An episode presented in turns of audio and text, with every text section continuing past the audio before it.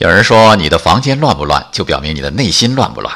但是呢，凡事都有例外。哎，古时候有一位老兄叫陈蕃的，少年的时候独立住在一间房子里，把住的地方搞得一塌糊涂。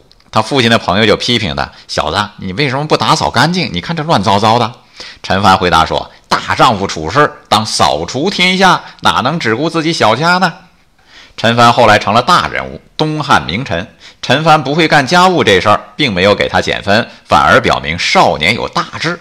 嘿嘿，当然，话说回来，这样的大丈夫能有几个呢？男同胞们并不能拿这样的邋遢鬼当做自己的励志榜样。说来奇怪啊，把东西归着归着扔一扔，的确心里大为清爽。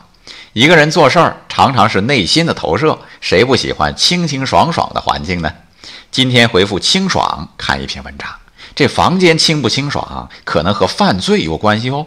爱生活，高能量。